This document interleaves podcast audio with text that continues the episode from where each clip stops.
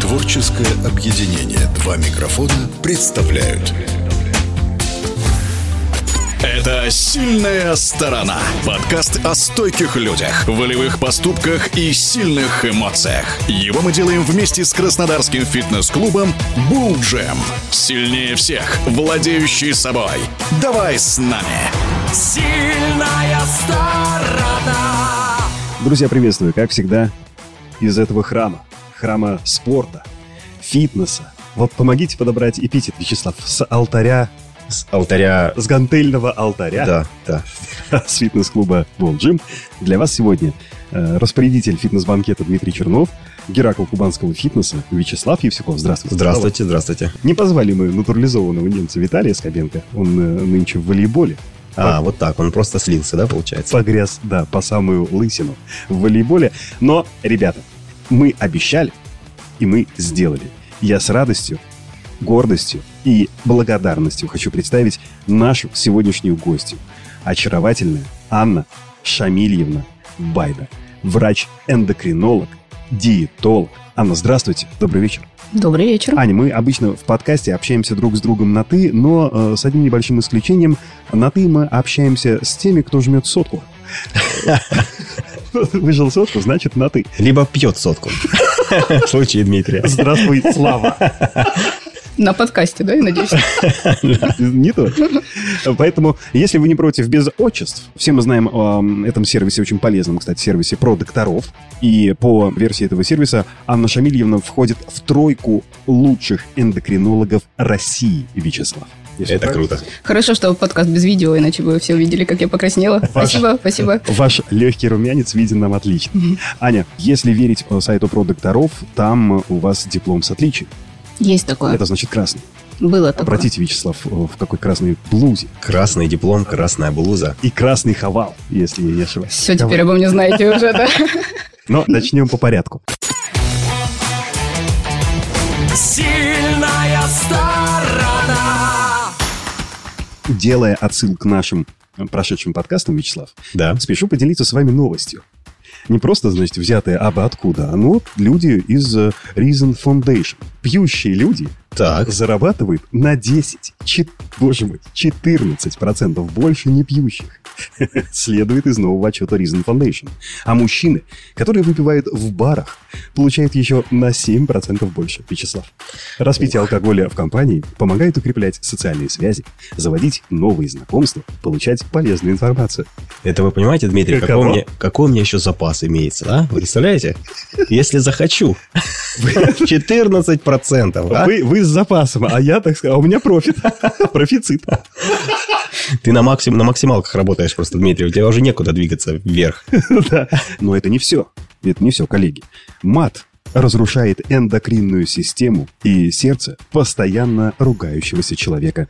Это вывод заслуженного врача России Геннадия Онищенко.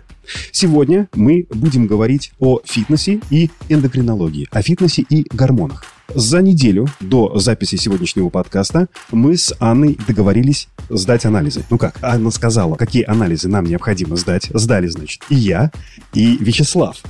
И мы пошли в Хеликс. Слава сказал, Дима, анализы надо сдавать с раннего-раннего утра. Дима пришел в 7.20, Слава решил выспаться. Да. Но сдал. Сдал, но не сдался. У нас, кстати, вот э, из Хеликса девчонки работают, красивые, стройные девчонки. Когда смотришь на них, вот, хочется, хочется отдать кровь. Хочется, да. И отдаешь. Ровно столько, сколько надо. Можно даже больше. Да, у них там акция была. В общем, сделали все красиво. Спасибо им. Так. Интересно, что э, результаты анализов больше всего, моих анализов больше всего были интересны даже не моей маме и даже не моей жене. А кому? А к моему тренеру Андрею Владимировичу Сычеву. Я назначила чекап, который в целом необходимо проходить как минимум ежегодно, но он минимальный, вот который у вас. Также там, с учетом того, что часто люди пьют биологически активные добавки, которые занимаются спортом, поэтому тоже был назначен ряд показателей, чтобы не перестараться с ними. Это тоже имеет большое значение. Мы оценивали как общее состояние организма, начиная от общего анализа крови, там состояние печени, почек, холестерина, глюкозы. На всякий случай предиабет мы просмотрели, по крайней мере, те анализы, которые я вот у вас видела. И, конечно же, уровень некоторых микроэлементов, витаминов и тестостерона. Мгм. Так как запрос был именно на анализы для мужчин, а для занятий спортом он имеет э, важное значение. Мы хотели именно сравнить, э, ну, человека, Мгм. который постоянно занимается спортом, и человека, который Ну, пере- пере- целом периодически занимается спортом. Давайте поступим так. Результаты у вас есть, вот они распечатаны, но вы не знаете, кому чьи принадлежат. Да, есть. А, друзья, еще раз напомню, значит, вот я, импозантный, слегка гривозный мордвин с кубанской пропиской. И э, Вячеслав... э, и, Вячеслав. И Вячеслав И Вячеслав. чуть помоложе. Чуть помоложе, да, чуть-чуть побольше, чуть посильнее. Кубанская прописка по умолчанию была. Да. Ну, не мордвин, но никто не совершенен, ничего страшного. Аня, вам карты в руки. Сегодня у меня такой интересный вечер намечается, я смотрю почти викторина. Да. Вот, да. Крутите барабан. Ну, начну тогда с первого файла, который у меня в руках. В целом тут все хорошо. По общим анализам, кроме одного показателя по печени, но незначительно он повышен. Это я потом прокомментирую. И также Лю- показатель по почкам Любопытно, что и я не знаю, чьи анализы сейчас в руках у Ани. и показатель по почкам. Один завышен, но тут не факт, поэтому мы немножко попозже к этому вернемся. Снижен витамин D, нормальные запасы железа, с функцией щитовидной железы все хорошо, уровень тестостерона достойный. Достойный и хороший. И второй файл, который передо мной. Общие анализы тоже хорошие, печень тут в порядке, все отлично, с почками тоже все хорошо. И витамин D в норме даже очень-очень хороший, как будто человек все-таки пьет витамин D. А вот- Пьет. а- а? Пятилетний, бывает семилетний витамин D. Ну, сейчас вот мы как раз это и выясним, да-да-да. Это витамин К. Ты что? Коньяк. А, Но вот уровень тестостерона во втором файле значительно отличается. Он снижен, не намного, ниже нижней границы нормы, но тем не менее. Я И- так понимаю, это мои. И поэтому у меня в целом первый вопрос. Кто из вас все-таки чаще бывает в спортзале? Дайте угадаю. Именно тот, у кого тестостерон был 20 наномоль на литр, а не 7. А норма какая? Ну, хотя бы выше 10-12, лучше Слава, у тебя, 12. Слава, у тебя 20 наномоль на литр тестостерона? Получилось так. Двадцаточка. Двадцаточка, да. Ну, меня это не предел объяснение. тоже, поэтому тут... Согласен. У меня есть объяснение, я вам расскажу. Вот сейчас вот максимально а, откровенно. Когда я был маленький, вы слышите, я немножко шепелявлю, да, у меня вот шеп- как у Льва Лещенко. У меня и у Льва Лещенко вот этот небольшой есть дефект. Так вот, когда я был маленький, к нам в квартиру ворвались грабители. Они украли у меня шипящие звуки и, И тесто- тестостерон, и тестостерон. так я и знала. Сволочи. Так вот, так вот, как врачам нужно собирать-то историю заболевания. а Я-то раньше не тем занималась. Это единственное объяснение, которое у меня есть. Ну, в целом, э, от специалиста, да, скажу, что все-таки для тестостерона у мужчины занятие физической активностью имеет практически первостепенное значение. И вот такое наравне с ним – это психологический дискомфорт и наша усталость от жизни и так далее. И поэтому второй вопрос после занятия спортом был бы, как давно кто отдыхал перед сдачей этих анализов. То есть бывает, что мужчина сдает уровень тестостерона после серьезного марафона по работе, какой-то психологической, а по однократному снижению уровня тестостерона мы не судим о каком-то заболевании, мы начинаем до обследования, и всегда обязательно это двукратное подтверждение результата. И вот обычно второй раз я прошу сдать либо хотя бы после нормальных выходных, а идеально после недельки отпуска, ну, если он близко. Нормальные выходные у нас со Славой по-разному проходят. Вот, вот. Видимо, да, видимо, да.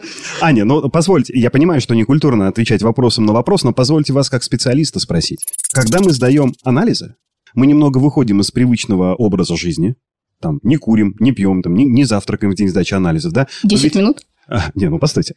А, но э, там, три, дня- три дня там э, не, пить, не курить, да, есть здоровую еду. Не честнее ли, несправедливее ли идти на сдачу анализов, в принципе, вот в своем усредненном состоянии? То есть не, не обманывая себя и э, лечащего врача.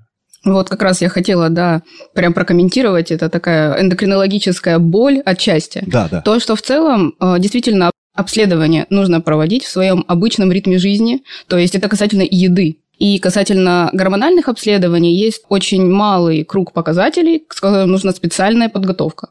К остальному в целом, вот вы живете своей привычной жизнью, привычно поели или что-то делали вечером, там занимались спортом, не занимались спортом, и пошли сдавать. То есть так верно.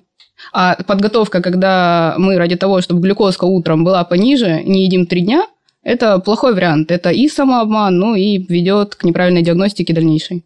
Поэтому призываю, если врач не сказал иного, то сдавать анализы натощак, большинство из них сдается, да, без какой-либо специальной да, подготовки. То есть единственная подготовка у вас должна быть, это 8-14 часов голодания перед сдачей анализов, если не сказали иного.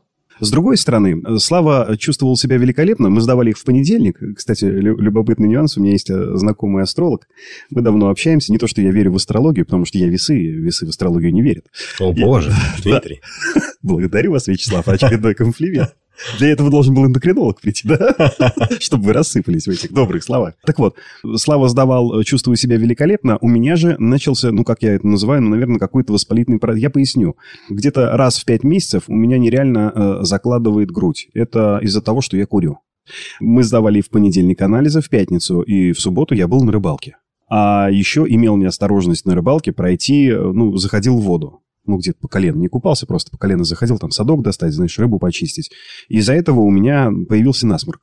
Ну, вот, э, не- прошедший подкаст 16 где мы разговаривали с Аней Шевченко о том, как она ходила на Эльбрус, я, в принципе, вот чувствовал себя, так сказать, на, на четверку с минусом. Сейчас, конечно, гораздо лучше. Но а, возможно ли, э, что это некомфортное состояние, я не могу назвать его предболезненным, потому что температуры не было, сыграла какую-то со мной там злую шутку и исказила реальное положение дел э, в анализах. Да, вполне возможно, и у вас есть один показатель С-реактивный белок, Он- который это- это отразил воспаление. Поэтому, как я и говорила ранее, всегда двукратная сдача того же уровня тестостерона или смущающих нас показателей, если к этому есть показания, для все-таки установки ситуации. Она временная или все-таки с этим нужно работать? В целом уже понятно, где чьи анализы. Было бы забавно, это, типа, Дмитрий сказал, что вот ему будет 40 лет. Да нет, Дмитрий, 40 лет вам не будет. И поэтому Вячеславу немножко мы потом, думаю, вне эфира проговорим про витамины, в том числе и витамин D. Не, ну можно и сейчас поговорить, на самом деле. Потому что э, витамин D я пил в начале лета, вот да, я допил, да, и потом думаю, ну, лето, что, позагораю. А дозировочку не помните? 5000 единиц, Мгм. А как Пил. длительно? два месяца.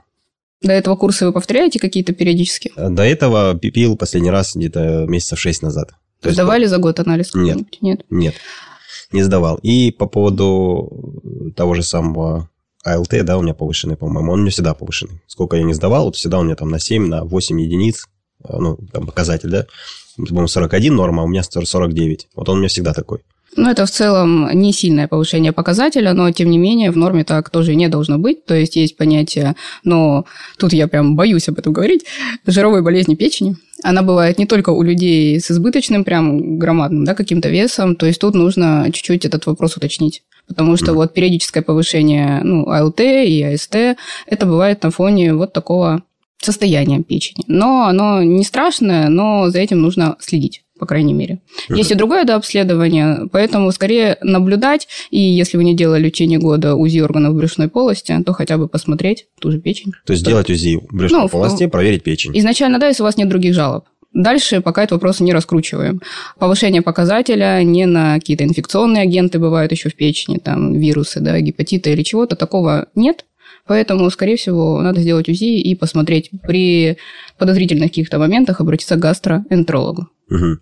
И еще там у меня был показатель повышенный, это, э, по-моему, Креатинин. креатинин, да. Это почки. Вообще показатель креатинин, и да, он отражает почечную функцию, но он очень часто повышается там сутки или около того после интенсивной тренировки. С учетом того, что, видимо, тренировки бывают довольно часто, то есть тут скорее не заболевание почек к тому виной, а интенсивность тренировок. То есть это же у нас, э, грубо говоря, от работы мышц он зависит. И когда мы в некоторых случаях просим пересдать па- пациента, мы просим ограничить вот это вот как раз то условие на 2-3 дня, какую-то интенсивную физическую нагрузку. А Тренировки в спортзале относятся к этому. И второй момент, обратите тоже внимание на это, что при стойко повышенном, то есть неоднократно повышенном креатинине, все-таки обсудить э, со специалистом количество белка, которое вы дополнительно потребляете, в том числе протеины и еже с ним. То есть это тоже влияет, белок влияет на почки у нас. Да, само собой. Да, в норме все это хорошо срабатывает, да, тренировки, еда белковая и плюс добавки протеина. Но иногда что-то выходит из-под контроля.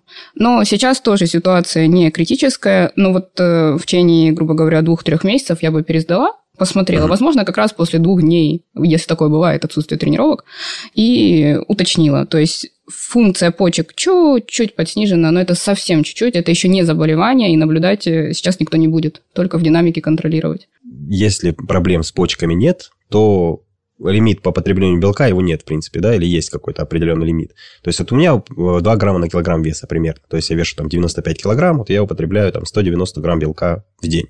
Ну, в среднем, от там 190-200 граммов белка. Это много или это мало? Или как понять? Ну, вообще это много, скорее. Ну, то есть это выше среднестатистического потребления, да, белка на килограмм массы тела. И именно поэтому нужно понаблюдать. Если в целом, по крайней мере, не будет ухудшения, ну, на сегодняшний день вы можете так сохранять свой режим белковый. Если все-таки э, периодически еще выше бывает креатинин, то лучше чуть-чуть ограничить, ну, хотя бы до полутора миллиграмм вообще. Ну, когда уже с почками проблема, мы ограничиваем до 0,8-1 грамм на килограмм массы тела, но это в ситуациях, когда уже функция почек совсем снижена. А вот интересно, а масса тела считается, ну, просто масса тела или как-то чистая, сухая масса тела? Ну, по сути, мы считаем просто то, что мы видим на весах без угу. состава тела. И, Дмитрий, по да. вашим результатам а, запасы железа у вас э, достаточный. Витамин... Какой показатель железа, если не секрет? 159. Ничего вас, себе. У вас, что это? Что? У вас выше? У меня 26. У вас 26 а, витамин нет, D, у вас 100, 170 да. ферритин. Да, 170 у меня железо. Да, да, а что такое железо? Это как это? Это вот вы Тут теряете я... гантели, и часть переходит в ваш организм, конечно. Да. Запасы нам нужны, железа. У мужчин, конечно, это очень редкая проблема, что запасы железа снижаются. Обычно в норме нет. А почему я назначала этот показатель? Потому что от этого зависит выносливость на тренировках, в том числе. Но, опять же, больше у девочек, поэтому иногда на это следует обратить внимание. А, у вас все хорошо, и у Дмитрия Вячеслава с, с этими анализами. Щитовидка тоже прекрасно себя чувствует. Печень Потрясающе. Это... Дмитрий, расскажите ваш секрет. Я не пью. Вы же просто мне так клеймо поставили, что я бухаю. Я просто поддакиваю. Вот. И тут тоже интересно, пьете ли вы витамин D в добавках? Нет. Не, у меня вообще никаких добавок нет. Я не пью ничего. Вот, вам повезло. Опять врешь. Это значит ничего. Что-то пью.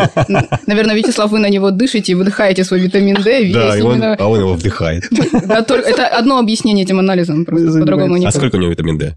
41. 41. Это хорошо. Это хорошо, это оптимальный уровень, 40-60 было бы неплохо. Поэтому касательно витамина D, Вячеслав, нужно будет а вот я слышал, да, да, что витамин D можно принимать большими дозами, там, однократно, там, раз в два месяца, да? Или лучше так не делать? Для большинства людей без обследования лучше так не делать, потому что биологически активные добавки не только витамин D имеют не только положительные стороны, но и побочные.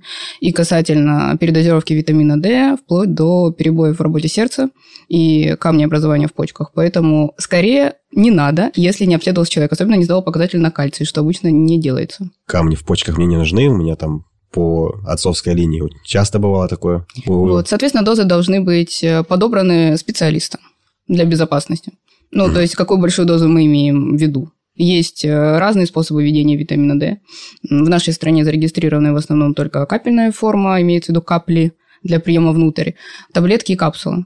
И форма витамина D тоже было бы интересно. Какой лучше всего у нас на рынке, который есть, усваивается? Форма витамина D, э, как правило, может быть любой, капли, таблетки, капсулы, но все-таки следует выбирать лекарственные формы, а не биологически активные добавки. То есть приходишь в аптеку, берешь э, витамин D, на нем должно быть написано лекарственный препарат, а не БАД. А не БАД не является лекарственным препаратом, да, обычно.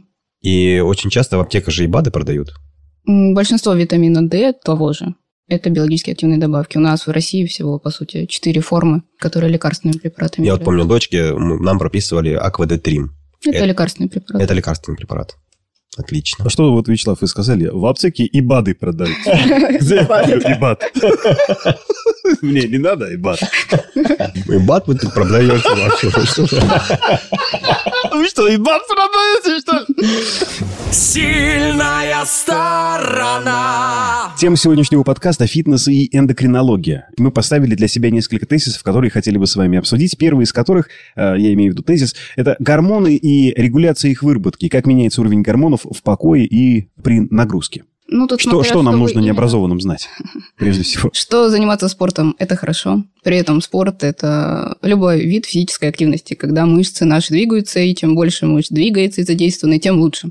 И, конечно же, регулярность. Это все, что нужно знать. И что и гормональный сейчас... фон наш оздоравливается и чувствует себя прекрасно. И для регуляции гормональных, особенно половых гормонов, и нашего состояния психологического спокойствия, то есть гормонов радости и сброса, да, гормонов стресса, это имеет основное значение, и в нашем информационном потоке и стрессе вообще, который люди живут, спорт является одним из немногих вариантов как бы освобождения нашей нервной системы от вот этих всех побочных моментов, которые потом если мы от них не избавляемся, переходят в заболевания, которые уже занимаются действительно врачи лечением этих заболеваний. Хотя изначально можно было просто походить в спортзал, ну, не, боюсь говорить, что сейчас люди совсем будут грустить и питаться хотя бы хоть немножко приблизительно рационально. Не люблю слово «правильно», потому что для большинства нервных систем это сразу как красная тряпка на быка. Я думаю, что будет интересно в таком скорее обобщенном виде. Да. То есть э, один из самых интересных феноменов, который происходит, когда мы растем, за наш рост ответственен самототропный гормон соматотропин. Ну, у всех чуть разнится этот возраст, когда все-таки практически прекращается его выработка в норме нашей жизни. Обычно это 25-30 лет. И мы начинаем с этого момента как бы увидать на самом деле. И именно физическая активность повышает уровень соматотропного гормона и, по сути, продляет нашу молодость. И борется с таким понятием с возрастом, как саркопения, потеря мышечной массы. И, конечно, куда же без тестостерона – то есть и у женщин, и у мужчин, вот тут гендерных в целом различий нет, а уровень тестостерона тоже увеличивается на фоне тренировок. И в большинстве случаев это только положительный эффект. Конечно же, у мужчин выработка его больше, у женщин меньше, но тем не менее для нашего настроения, либидо и воли к жизни, я бы сказала, да, такой хорошей в жизни агрессивности для достижения определенных результатов тестостерон необходим а, обоим полам. Как часто, как быстро он восстанавливается, повышается или понижается? Вот мы сейчас в начале э, подкаста тезисно обсудили наши анализы. Э, у Славы сколько у тебя слова? Двадцаточка. Двадцаточка, ё А у меня сколько? Семерочка? Красивое число. Я счастливый человек. Счастливый, да. Вот видите. Как быстро он падает и как быстро он восстанавливается? Все индивидуально, да. То, что мы обсудили, и самототропный тестостерон, в целом после 30-45-минутной интенсивной тренировки уже начинают увеличиваться, но количество по сохранению времени повышенного уровня разнится чаще всего, конечно, до суток хотя бы 3-4 раза в неделю. Если кто-то ходит, это вообще потрясающе. Ну, минимально два раза, и уже все будет хорошо заниматься спортом в неделю. Но мы не только из-за него. Но, тем не менее, по всем современным всем обзорам, самототропин рассматривается как один из вариантов в будущем, ну, уже в некоторых странах применяется, антивозрастной медицины, да, то есть для введения э, в человека, для того, чтобы... Мне нравится. Да, чтобы позволить нашим мышцам и нашей коже быть такими же, ну или приблизительно такими же, как и в 25 лет. 30. Но это не значит, что совсем морщин не будет. Это скорее такое понятие, как тургор, эластичность да, кожи, мышц, суставов, связок. То есть это во многом зависит именно от самототропина. Вы слышали историю про 45-летнего бизнесмена из, по-моему, из Америки, который э, помешался на биохакинге? И, судя по анализам, у него сейчас э, анализы 25-летнего, а он, э, в числе прочего, ну, э, там же не раскрывает, он всех подробностей и секретов не раскрывает, но один из э, приемов, который он использует в биохакинге, так допустимо говорить, биохакинг, он переливает плазму своего 18-летнего сына. Нет, с этой историей я не знакома, что-то совсем не доказательная медицина. Возможно, когда-то за этим будет какое-то будущее, да, то есть у нас используется не только плазма, есть некоторые варианты введения в себя различных более молодых субстанций клеток, да, и для, для разных целей, но в первую очередь для оздоровления. Вот. В некоторых случаях для некоторых пациентов это является спасением, да, для тех, у кого заболевание крови, как правило. Вот тут важно, у него анализы, как у 25-летнего, ага. но его самочувствие в целом такое же, то есть вот тут... Там есть фотка, рас... но он на сына похож, да. Или сын на него похож. Удивительно, удивительно. Ну, Значит, его. Возможно, родственники. Ну, не негр. Прокомментировать, пожалуй, не могу, насколько это в будущем будет или не будет такого. Дмитрий, смотрел я про этого товарища, но сейчас не вспомню. Прям. Без чувства зависти, Вячеслав? Конечно. Из чувства зависти смотрел без на него. Зависти. А, без чувства. Да. Нет, из чувства зависти смотрел на него. В общем. Вам нет 45. А, да, там кучу анализов он сдает, кучу различных препаратов принимает и тратит на это огромное количество денег. Но рассматривали, по-моему, два товарища. Один из них эндокринолог говорит, что не все так прям хорошо у него и замечательно, что у него уровни гормонов соответствуют его, в принципе, возрасту. Там и показатели, вот ему 41, и там какие-то показатели, да, там, может быть, они чуть получше, но в пределах референса, так скажем, что не, не супер. Сильная сторона. Вот интересно, Аня, вы так говорили про воодушевленно про самототропин, что это действительно может быть орудие будущего для возрождения, так сказать, из... Э, Очень рук, неосторожная фраза эндокринолога. Из рук старости. Ну, есть куча баек ходит про гормон роста, это про то, что при его приеме растут э, хрящевая ткань, в том числе уши, нос, там, челюсть. И, Что? Да, Уши, нос? уши и нос. И увеличивается там брюшная стенка, так скажем, как живот становится более э, выпячивается, что ли, или, или не выпячивается. Это действительно так? И с чем это связано? И, может быть, дело в дозировках? Тут э, тоже хочется сказать, что, пожалуйста, будьте осторожны со всеми введениями дополнительных э, неподтвержденных э, препаратов Давайте и химических субстанций. Давайте Да. сейчас, секунду, мы же соблюдаем закон о рекламе. Я сейчас ляпну и продолжим. Имеется противопоказание, необходима консультация специалиста. Продолжаем. И откуда все это идет? И это действительно имеет под собой определенные основания. В отсутствии нормы у человека да, развивается иногда заболевание акромегалия. В детстве это заболевание называется гигантизм, когда мы идем в рост, когда точки роста не закрыты. Это гипофиз. Мин- минутка зна- зна- знания слов. Да, Я просто ехал с открытым окном в трамвае. Гигантизм, гипофиз, Да. буква Г. Да. И потом внезапно акромегалия. У взрослых идет все не так, как планировалось, да. И так как у взрослых уже закрыты точки роста косты, то мы не можем вырасти ввысь. Но растут, э, да, хрящевые вот э, компоненты, то есть у людей с заболеванием акромегалия так и происходит. И, соответственно, человек, который начинает себе вводить избыточные дозы соматотропина, у него проявляются те же самые симптомы в увеличении, ну, чаще всего руки, ноги, уши, нос и изменение челюсти. А, Она тоже увеличивается, немножко выдвигается. Ну, то есть, если когда-нибудь кто-нибудь видел человека с акромегалией, то его в целом не спутать ни с чем. Это как раз тот диагноз, который устанавливается чисто при входе пациента в дверь кабинета. Высокие дозы самотропного гормона вызывают и внутренние изменения, и рост всевозможных образований. То есть, мы боимся на то, что в печени, в грудных железах, в щитовидной железе и где угодно начинают расти какие-то образования, которые приходится уточнять по доброкачественности в дальнейшем. Может развиваться диабет, Мгм. но это прям нужно постараться, но тем не менее, А диабет э, первого типа или второго? ну, чаще второго, а там как повезет, если при этом спортсмен еще, не дай бог, и инсулин вводит, там иногда и черт ногу сломит в итоге в диагностике и постановке э, да, причин и следственных связей. Ну, типа диабет. Вот так. Вот, назовем, да, сахарный диабет, а, ну, это тоже крайности. А, И, э, ну, как и при любом химическом веществе, особенно если это не чистая какая-то субстанция, не лекарственный препарат, то проблемы с печенью в большинстве своем обеспечены, как и на анаболических стероидах. То есть это куда более значимо. И там еще много-много-много-много всяких касательно мышц, судорог, не судорог, очень много симптомов, которые вообще не пожелаешь. Но чаще всего те, кто следует рекомендациям, желательно именно спортивного врача, а не специалиста в фитнес-центре, да, тренера без высшего медицинского образования, то можно, по крайней мере, сделать так, чтобы это имело минимум побочных действий. Не принимайте гормон роста, ребят, просто качайтесь. Аня, каждый раз, когда человек приходит в фитнес-клуб, он ставит перед собой какие-то цели. Он оценивает себя со стороны, видя в зеркале свою корпулентность, пузо, дряблость, все что угодно. И говорит, нет, слушай, друг, пора тебе завязывать с тем, что у тебя было в жизни. Давай-ка начнем. Спортивный образ жизни. Он приходит в фитнес-клуб. А, Я хочу спросить вас, как врача-эндокринолога, на что обратить внимание? Может быть, какие-то анализы сдать человеку, который решает, ну, все, завтрашнего, завтра что, понедельник, да, все, значит, начинаю новую жизнь, иду в фитнес-клуб. На что ему обратить внимание внутри себя с точки зрения гормонов и анализов, какие маркеры поставить, вот эти вот маячки, которые необходимо исправить. Я понимаю, что организм у каждого человека свой. Там, молдаванин, женщина, это разные люди. Молдаванин женщина. Простите нас.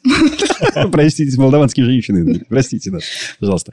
Но наверняка же есть что-то общее, от чего можно отталкиваться.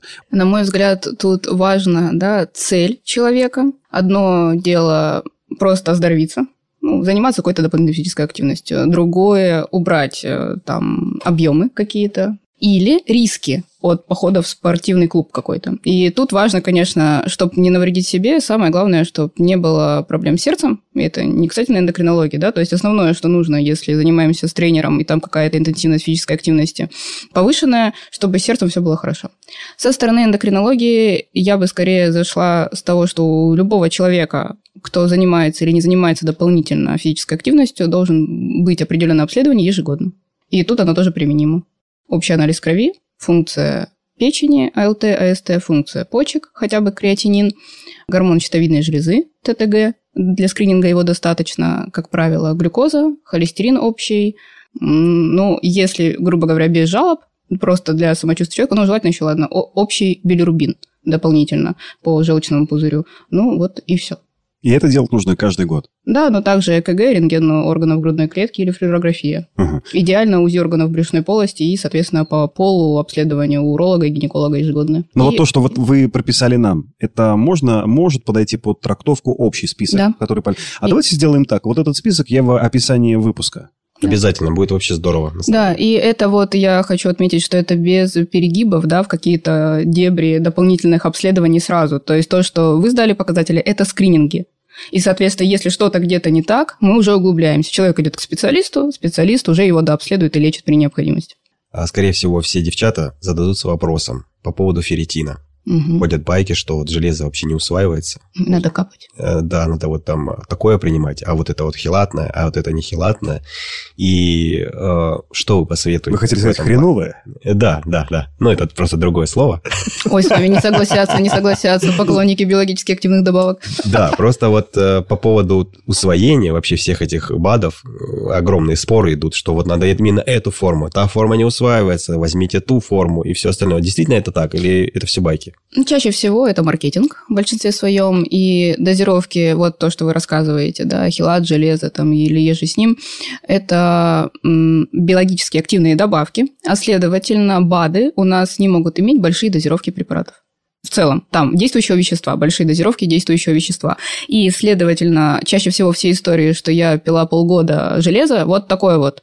А я смотрю, что там дозировка от необходимой минимум четверть которая нужна была девушке. И, соответственно, все истории про то, вот э, такое не пей или лучше иди покапай железо в вену, чаще всего от неподобранной терапии, неверно подобранной терапии или самолечения. Поэтому формы железа отличаются по усвояемости, но более значимо для пациента, что они отличаются по переносимости.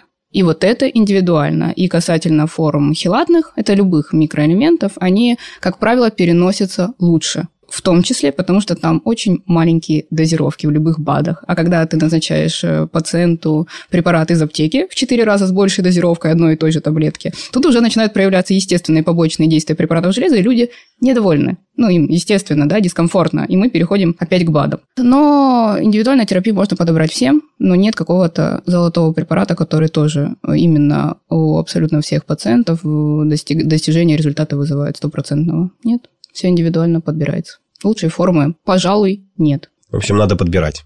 Желательно подбирать со специалистом и высшим медицинским образованием, чтобы специалист обладал. Напомню, что нутрициологи без высшего медицинского образования не имеют права назначать биологически активные добавки и лекарственные средства. А таких у нас почти... э, Все. Да, 90 Мы это записали, зафиксировали, и отложили у себя в голове, что только с высшим медицинским образованием. Интересно очень узнать, насколько гормональные всякие э, сбои могут влиять на, допустим, расход калорий.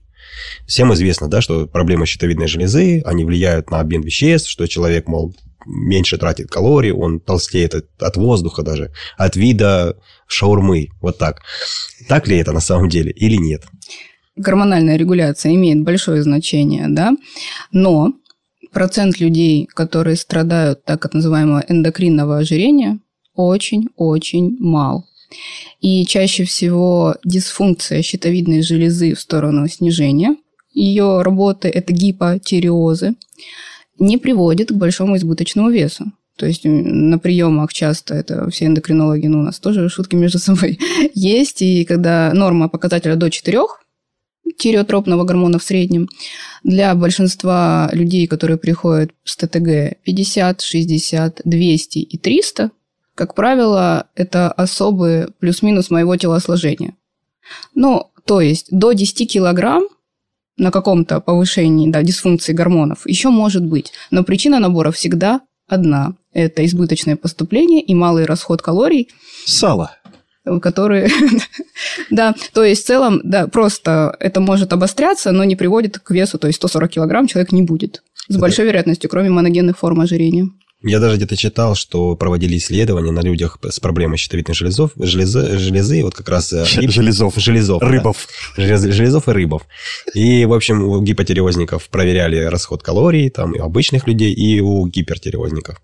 И, в общем, разница была примерно плюс-минус 150 килокалорий. То есть между нормальным человеком с нормальной функцией щитовидной железы и тем, у кого она плохо работает, тем, у кого она супер много продуцирует э, тиреотропного гормона. Ну, тут бы сделала замечание, что смотря сколько человек пребывает в тиреотоксикозе, то есть, действительно, люди иногда вот начинают высыхать, но скорее, опять же, из-за процессов да, катаболизма, распада. Вот это более значимо по изменениям функции щитовидной железы на обмен веществ. То есть, тиреотоксикоз влияет значимо на обмен веществ. Гипотиреоз да, но не так критично и не так видно, и очень легко компенсируется. И... Но прошу тоже отметить, что когда у человека гипотиреоз, и вот он сегодня ему назначили лечение, он начал принимать таблетку, и через неделю минус 10 килограмм у него не будет. То есть это работает не так. И набранные килограммы сбрасываются плюс-минус по общим принципам. Но просто на фоне лечения они могут уходить быстрее, нежели без него. То есть, получается, люди с гипертиреозом, они еще помимо того, что у них проблема с щитовидной железой, они очень так дерганые, что ли, нервные, они постоянно что-то... Раздражительные. Да, находятся в состоянии стресса. Да, очень сильно отражает. Вообще гормоны щитовидной железы отвечают и за наш да, метаболизм, ну, больше в любом возрасте за метаболизм отвечают, и за наше психоэмоциональное состояние. У них вот такие точки приложения. И отсюда идет э, э, температурный режим тоже нашего организма, то есть гипертиреозы, тиреотоксикозы, им постоянно жарко, гипотиреозники постоянно плохо для пациентов. Пациенты с гипотиреозом есть... постоянно мерзнут. Угу. Вот, то есть это тепловой обмен. И аппетит тоже влияет, но по-разному, за счет разных моментов в, в противоположные стороны. И наша, да, плаксивость, апатии, тревожности, депрессивные состояния, но они могут на самом деле и там, и там встречаться. То есть любой дисбаланс гормонов щитовидной железы может отражаться как угодно на психоэмоциональном состоянии человека. Аня, а вот подскажите, ну вот мы поговорили про щитовидную железу. Есть ли какие-нибудь, вот, как я, я бы сказал, с точки зрения тренера, отмазки у клиентов, когда ты все написал, рацион, питание, ты тренируешь, э, физическая активность, расход калорий, поступление калорий, и человек не худеет, ты говоришь, ну ты, наверное, жрешь. Нет, я не жру, у меня просто гормоны. Есть ли какие-нибудь такие заболевания, которые реально вот можно на, на них это все списать? Кроме гипертиреоза и гипотиреоза, мы об этом уже поговорили. Есть, но это тоже очень крайности, и тут нужно... Я, сейчас я Жрет скотина. Ну, то есть, да, я к чему... То, что не может сказать Аня, скажу я. Хомячит. В большинстве случаев это не имеет значения, и да, слово отмазки, конечно, большинству не понравится, но так оно и есть. То есть, если рацион подобран, уровень физической активности достаточен, то 99,9% людей будут снижать вес при любых отклонениях в гормональных анализах. И я 9 из 10 я отправляю к психотерапевту и психологу, и потом говорю, что мы только совместно будем работать, потому что иначе при отмене моей терапии, когда вы забросите спортзал, у вас все начнет возвращаться. То есть суть же не так, чтобы снизить вес на 2 месяца, а суть привести человека к результату, который он будет сохранять на протяжении всей жизни. И поэтому... Это в идеале. Вот, вот поэтому я очень прошу и тренеров, да, а, и людей, которые нас слушают, пожалуйста, подбирайте уровни физической активности, которые вы будете поддерживать неопределенно долго, 20-30 лет. Резюмируя то, о чем мы говорили, в основном причина ну, того же самого пресловутого избыточного веса – это не гормоны, а просто нарушение там, э, питания. Но мы говорим о взрослых. Но у нас есть в клубе еще и специальное предложение по детским тарифам. И я очень часто вижу в клубе э, плотных Упитанных. детей. Упит. Спасибо, Аня. Я это вырежу и как-то скажу это сам. Дмитрий, я могу вам ответить по поводу упитанных детей. Еще... И их упитанных родителей. Да, да. Вот, Нет, слушай, бывают родители худые. А? Инкогнито а? зачитаю э, рацион одного моего клиента. Это ребенок 12 лет. Обед у ребенка. Хлеб черный, колбаса докторская, картошка печеная, шампиньоны жареные. Mm-hmm. Это обед где Вячеслав, мне страшно. Откуда у вас эта информация? Не, ну я попросил его просто честно записывать то, что он ест. Например, э, за, вот завтрак. Сколько весит? Парень а, сейчас. Весит порядка 75 килограмм, при росте метр шестьдесят, ну, лишний вес э, явно есть. И вот завтрак у него. Два вида шоколада, сок и вот это завтрак. Да? То есть, ну, тут сразу все понятно, что... Да, нет белка, а избыток углеводов, причем легких тоже, судя по всему. Я бы дополнила вас, Дмитрий по поводу причин. Да? То, что не во всем да, виноваты гормоны далеко. Э, очень часто у нас уже имеется наследственная предрасположенность к избыточному весу. 50% вложения в этот избыточный вес и 50% это образ жизни. Это и питание, и уровень физической активности, но да простят меня фитнес-тренеры, э, питание имеет часто первостепенное значение, и какой-то уровень физической активности все равно нам нужен. И по поводу деток очень часто та же наследственность и тоже избыточное поступление калорий. А причина набора веса и при эндокринных заболеваниях, и без них, как правило, все равно только одна – избыточное поступление калорий и малый их расход, недостаточный в любом возрасте. Вот она, истина. Но скажу в защиту фитнес-тренеров, мы в Bull всегда говорим, что 85% успеха – это питание. Мы тренируемся только для того, чтобы сохранить мышечную массу, и чтобы когда у нас весь жир у нас уже ушел, чтобы мы выглядели атлетично, красиво, чтобы нас, э, мы чем-то могли двигать хотя бы. А то если мы будем э, терять еще и мышечную массу, мы просто упадем и не сможем шевелиться, потому что нечем будет шевелить. Да, я сейчас как раз начинаю развиваться вот в направлении антивозрастной медицины, и на самом деле явление с возрастом, вот я немножко затронула ранее, саркопении, это уменьшение мышечной массы, оно повсеместно и очень выражено. И поэтому культура физической активности очень важна. Я надеюсь, что в наших поколениях, ну и в дальнейшем, это уже войдет действительно именно как само собой разумеющееся, что я должен чем-то заниматься, плюс-минус в любом возрасте, кроме э, походов до трамвая, автобуса, машины и дома. А это можно назвать трендом? Это можно назвать, что это было плюс-минус всегда, когда люди сели на автомобили и перед телевизорами. То есть, как только мы перестали таскать, ездить на, на лошадях, э, ухаживать там за скотом повсеместно и таскать с колодцев воду а Слава в любом возрасте. А Слава любит говорить, убегать от саблезубых тигров. Вот, вот, да-да-да. И перешли на собирательство только в магазинах и гипермаркетах. Да. С этого времени в целом наша мышечная масса как правило, угасает тоже с возрастом, уменьшается ее количество. И это большая проблема, потому что те же неустойчивости у лиц, да, уже пожилого возраста, то есть когда шел-шел упал, это тоже не просто так, то есть там тоже слабость мышечная, она имеет место быть из-за этой саркопении. А в какой фитнес-клуб ходите вы, Аня? Я, простите меня, не хожу в фитнес-клуб, но я занимаюсь фехтованием. А что, фехтование очень даже энергозатратный вид спорта, мне так кажется. В костюмчике особенно. В костюмчике, да. И вот э, неоднократно во многих фитнес-учебниках написано, что мышцы, мышцы – это такая ткань, которая регенерирует в любом возрасте. Так ли это? Да, но тут очень много, опять же, но и отступлений, и в первую очередь как раз поступление того же белка, да, и вот тут уже заболевания. То есть не только эндокринные заболевания могут влиять на нашу мышечную массу. Важно, чтобы мы были здоровы и физически, и морально. И занимались физической активностью, и питались рационально. Друзья, это был подкаст «Сильная страна». Напомню, Анна Шамильевна Байда, врач-эндокринолог, диетолог, а по версии э, небезызвестного сайта про докторов, э, Анна Шамильевна входит в тройку лучших эндокринологов России. Аня, большое спасибо. Я считаю, Аня, что это наша первая, но не последняя встреча. Хочется верить, что вы найдете время для того, чтобы посетить наш клуб Булджим и поделиться э, своим багажем знаний с аудиторией подкаста «Сильная страна». Буду очень рада. Благодарю вас.